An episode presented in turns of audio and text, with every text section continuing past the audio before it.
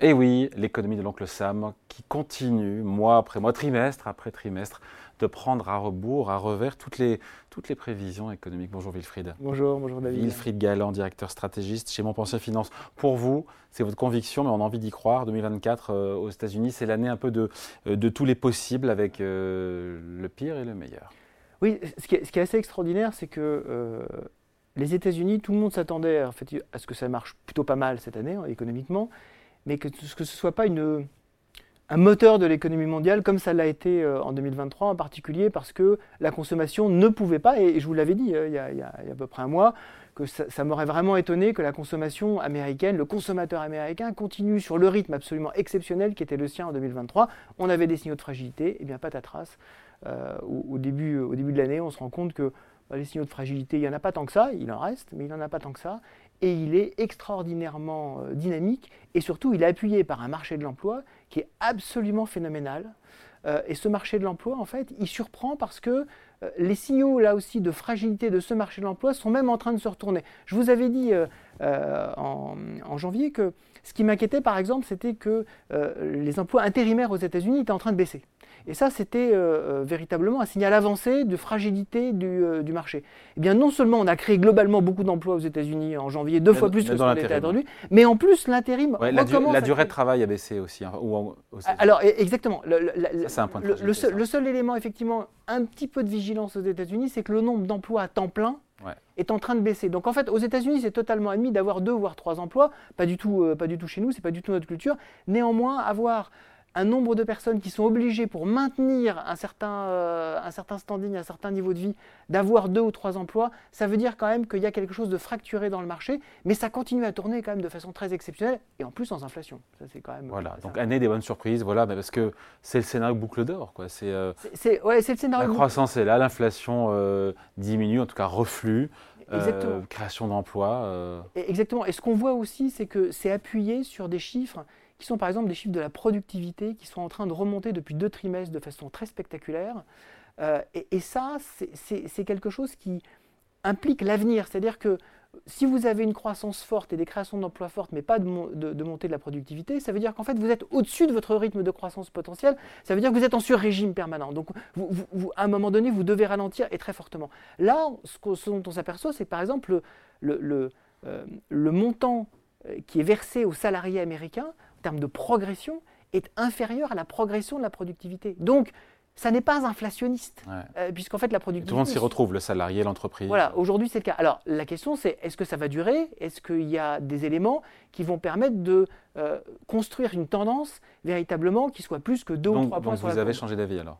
Bah, En fait, là, où j'ai changé d'avis, c'est que je pense que l'économie américaine nous, va nous surprendre à la hausse, et donc la bonne nouvelle, c'est que ça écarte quasiment euh, en tout cas pour l'instant, ça écarte très fortement un scénario de, baisse très très forte de la croissance mondiale. On avait un scénario euh, qui n'était pas mon scénario central, mais qui était possible de, récession, mondiale, parce que euh, absence de relance en Chine, toujours beaucoup de problèmes en Europe, et une croissance américaine qui certes était importante, mais en relatif n'arrivait pas à surprendre. Là, comme la croissance arrive à surprendre, le consommateur arrive à surprendre, ça veut dire qu'on écarte un scénario qui est un scénario de, baisse progressive de l'activité mondiale. Ça, c'est quand même une très très bonne nouvelle. Ça veut dire aussi, d'un autre côté, qu'on va probablement avoir un peu moins, en tout cas, moins rapidement de baisse de taux que, prévu. On s'était dit la, dernière fois, moi j'avais un scénario assez agressif, voire très agressif de baisse de taux, absolument. Euh, j'avais même parlé de 200, 200 points de base de baisse de taux. Au moi j'y croyais pas déjà à l'époque. Absolument, je me souviens. Mm.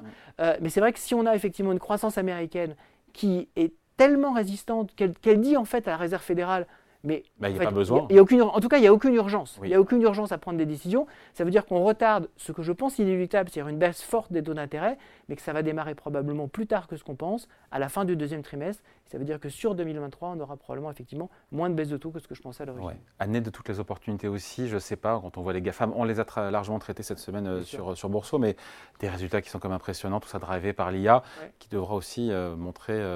Que les promesses attendues bah se réalisent en chiffre d'affaires aussi. Parce que pour l'instant, l'IA, quand on regarde les, résultats des GAFAM, ce qui, est, très, ce qui est très intéressant, c'est que ce sont des résultats, en tout cas en termes de cash flow, en termes, d'argent euh, généré, qui sont des résultats assis sur leur business historique, sur la publicité, sur euh, la, vente effectivement de capacités, euh, de cloud ou de, logiciels euh, d'intelligence sur justement ce, fameux logiciel de service.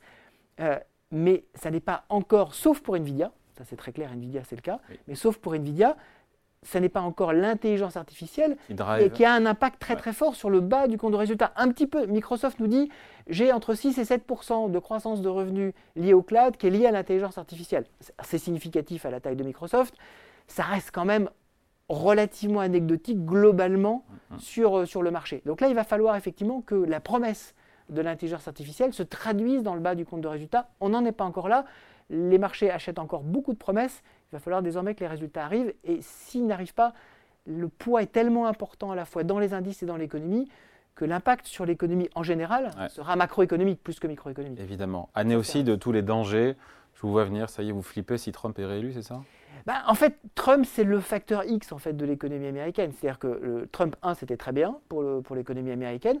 Trump 1, c'était très bien tant qu'il n'a pas choisi de remonter très fortement les, euh, les taxes, exactement, les, les, taxes à l'importation. C'est aussi quelqu'un qui, on le voit, euh, a une approche vis-à-vis du monde international, euh, vis-à-vis des, alliés des États-Unis, une approche qui peut être très très binaire, une approche sur est-ce que vous apportez quelque chose aux Américains ou est-ce que immédiatement vous n'apportez rien aux Américains? Et donc ça, ça peut déstabiliser des pans du, du, à la fois du commerce international et des relations internationales. le, les États-Unis, c'est le pilier, c'est le pilier économique, c'est le pilier monétaire, mmh. c'est le pilier juridique du monde. Il ne faut pas déstabiliser cet élément-là. Et plus l'élection va se rapprocher, plus il va y avoir quand même un peu de crainte sur quel Trump on va avoir. Mmh. Est-ce qu'effectivement on va avoir le Trump pro-business, le Trump réganien?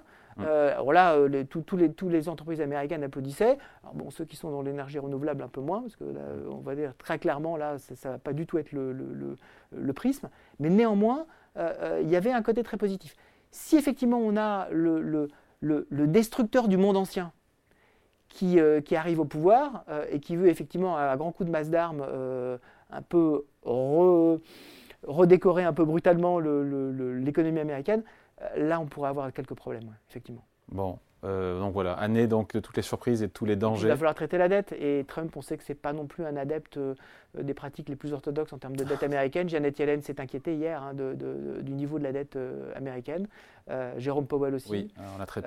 voilà, et donc ça, ça va véritablement être un sujet. On sait que Trump, son sujet, c'est pas grave, la dette d'une entreprise, c'est pareil que la dette des États. J'ai restructuré des dettes d'entreprise, je peux restructurer des dettes d'État. Mais la dette de l'État, en particulier américain, c'est quand même pas du tout, du tout la même chose. Ça va être sport. Hein.